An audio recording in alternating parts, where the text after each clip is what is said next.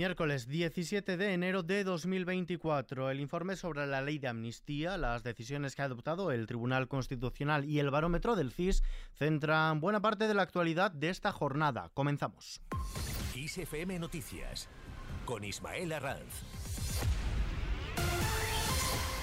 ¿Qué tal? Un nuevo informe cuestiona la ley de amnistía. Un segundo informe de los letrados del Congreso incide en las dudas de constitucionalidad de la ley de amnistía que tramita la Cámara y ve indeterminación en el ámbito de aplicación que figura en la iniciativa registrada por el PSOE. La proposición de ley fue objeto de un primer informe del equipo del secretario general del Congreso y letrado mayor de las Cortes, quien vio dudas de constitucionalidad en la iniciativa pactada con los independentistas, pero no tan palmarias como para vetar su tramitación.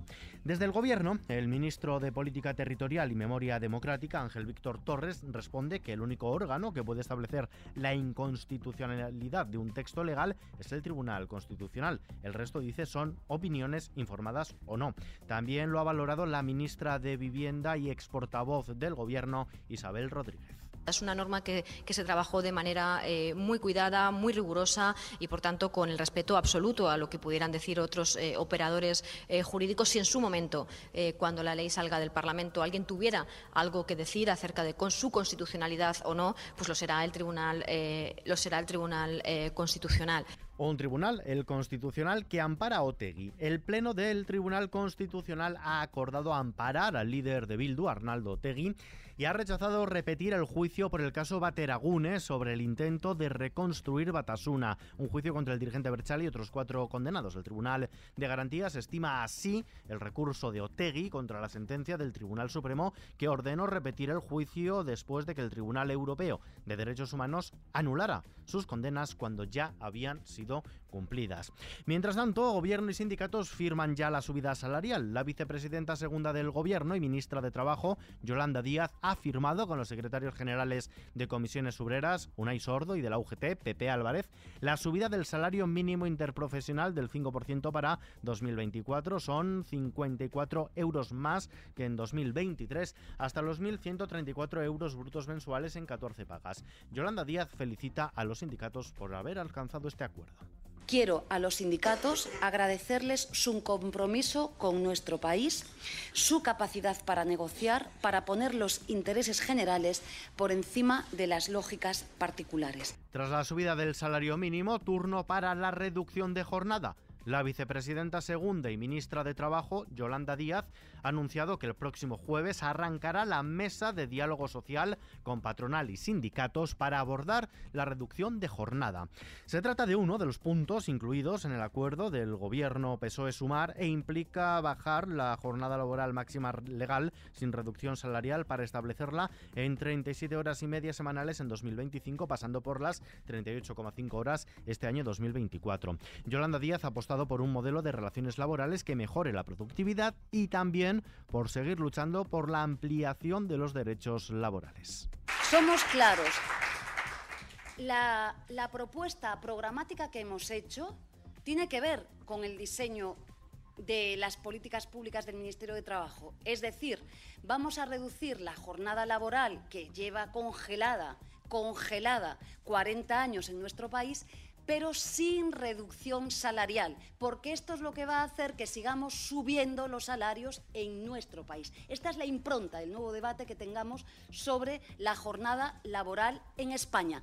Mientras tanto, Sánchez expone la idoneidad de nuestro país para invertir. El presidente del gobierno, Pedro Sánchez, está presente en el foro de Davos y allí, ante directivos de empresas como Google, Fujitsu y Siemens, ha expuesto una serie de factores que considera que hacen de España un lugar idóneo para invertir. Sánchez desarrolla durante la jornada una intensa agenda en el Foro Económico Mundial que concluye con su intervención ante el plenario del evento y también con una reunión con representantes de las empresas del IBEX 35 presentes en la localidad suiza.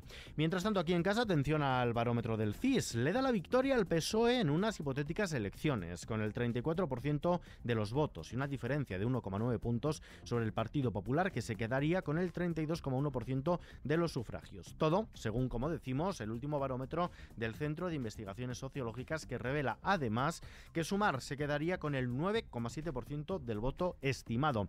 Y Podemos, al que el CIS ya se para de la formación liderada por Yolanda Díaz tendría un 2,7%. Juntos sumaban en diciembre el 11,8% en intención de voto, ahora el 12,4%. En cuarto lugar se sitúa Vox, que perdería dos décimas en estimación de voto. Y primer examen también a los nuevos ministros. La ministra de Defensa, Margarita Robles, y el de Cultura, Ernest Urtasun, son los únicos miembros del nuevo gabinete de Pedro Sánchez que aprueban en el último barómetro del FIS, mientras que el titular de Interior, Fernando Grande Marlasca, es quien saca peor nota. La ministra más conocida es la vicepresidenta segunda y titular de Trabajo y Economía Social, Yolanda Díaz, y de las nuevas caras en el Ejecutivo, el más conocido es el titular de Transportes y exalcalde de Valladolid, Óscar Puente.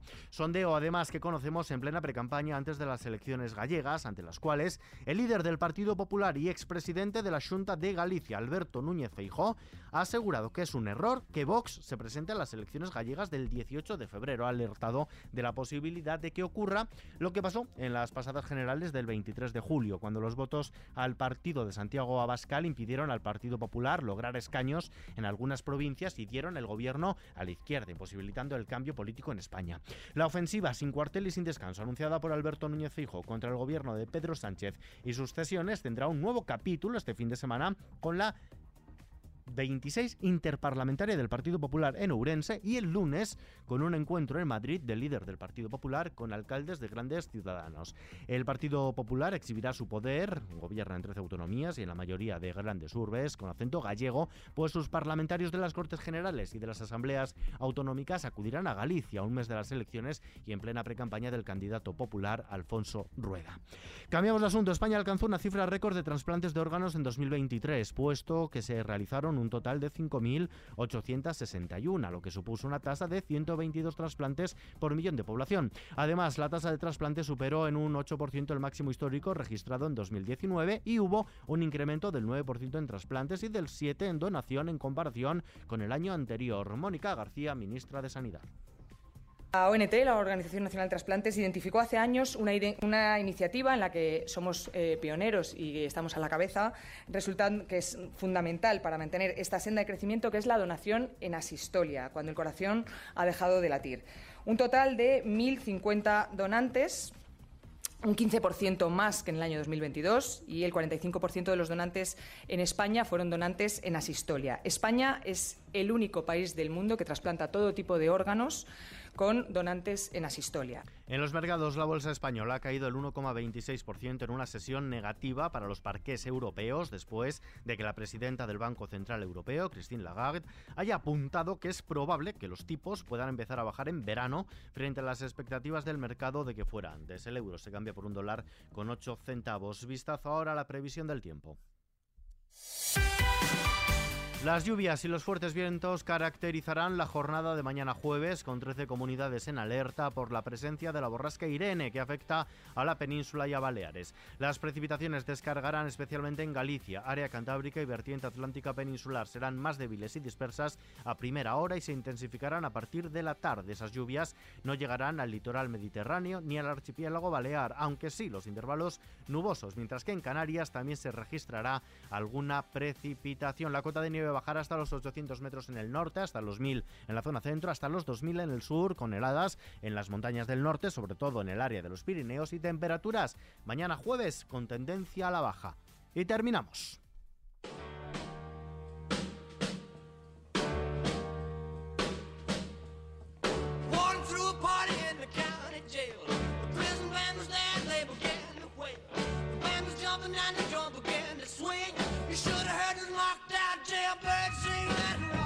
Espíritu de Elvis Presley vive unos días en la prisión provincial de Valladolid a través de cerca de medio millar de piezas de coleccionista que se exhiben en el salón de actos de este centro penitenciario destinadas a los reclusos dentro del ámbito de la inserción cultural.